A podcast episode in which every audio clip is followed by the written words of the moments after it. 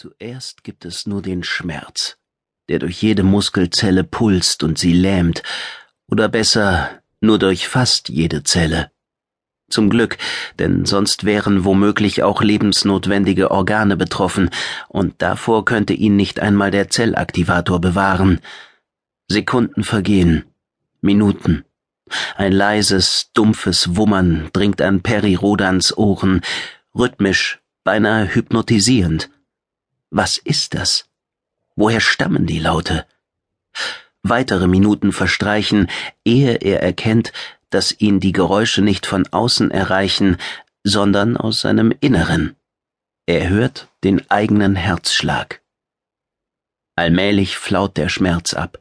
Wärme breitet sich in Rodans Körper aus, dringt ihm in Arme und Beine, in Finger und Zehen. Vermutlich die Wirkung der Substanz, die seit kurzem in seiner Blutbahn kreist. Was haben sie ihm injiziert? Ein Aufputschmittel? Oder Gift? Rodan weiß es nicht.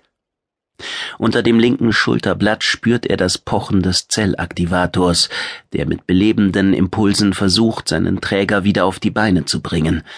Rodan stöhnt. Er prüft die Zehen, Fingerspitzen zu bewegen. Sie kribbeln, als prasselten unzählige Sandkörper auf die Haut, aber es gelingt. Sehr gut.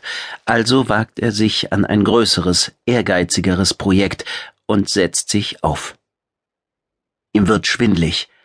Ein widerlich stechender Schmerz zuckt ihm durch den Kopf, verebbt aber sofort wieder. Die Erinnerung an das, was geschehen ist, kommt nur zögerlich und mit zusammenhanglosen Bildern zurück.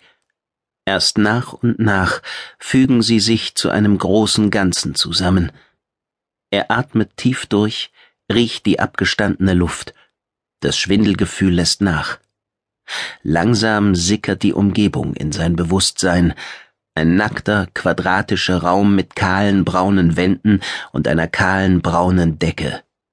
Wenn sich Überwachungsoptiken darin verbergen, entdeckt er sie nicht.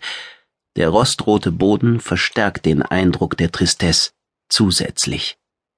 Die Pritsche, auf der Rodan sitzt, besteht aus dunklem, fast schwarzem Holz. Darauf liegt eine dünne Matratze, nicht wesentlich weicher als das bloße Gestell. Kein Raum, der den Insassen ein behagliches Gefühl vermittelt. Wozu auch? Schließlich sind sie Gefangene, wie ihm mit plötzlicher Klarheit einfällt. Mit zittrigen Beinen steht Rodan auf und wendet sich den anderen Pritschen zu. Auf zweien sieht er seine Mitgefangenen. Guki und Farie Seferoa. Der Mausbiber hält die Augen geschlossen. Er atmet ruhig, tief und gleichmäßig. Da Guki selbst einen Zellaktivator besitzt, geht Rodan zuerst zu seiner Enkelin, die der Hilfe vermutlich eher bedarf. Mit jedem Schritt fühlt er sich besser und sicherer. Also hat die Injektion doch kein Gift enthalten. Wie Guki würde auch er dank der Zellaktivatoren zwar wahrscheinlich damit fertig, aber bei Farie sieht das anders aus. Neben ihrer Pritsche kniet er sich hin. Er greift ihre Hand und drückt sie. Farie, spricht er leise, wie zu jemandem, den man zwar wecken, aber nicht erschrecken will. Ihre Lider flattern. Sie ächzt, mehr nicht. Leicht tätschelt ihr Rodan die Wangen. Farie, ruft er noch einmal, diesmal eindringlicher. Endlich schlägt sie die Augen auf. Für einige Sekunden irrt ihr Blick ziellos umher und bleibt schließlich an Peri Rodan haften. Wir leben, stellt sie fest. Er versucht sich an einem aufmunternden Schmunzeln. Ist mir auch schon aufgefallen. Mit einer Hand reibt sich Faria die Schulter. Was haben Sie uns injiziert? Vermutlich eine Art Aufputschmittel, damit wir die Paralyse leichter überwinden. Offenbar kein besonders gutes. Mir tut alles weh. Meine Gelenke fühlen sich an wie verrostet. Die Haut prickelt wie unter Schwachstrom. Sie versucht sich aufzusetzen, sackt aber wieder in sich zusammen. Rodan hilft ihr.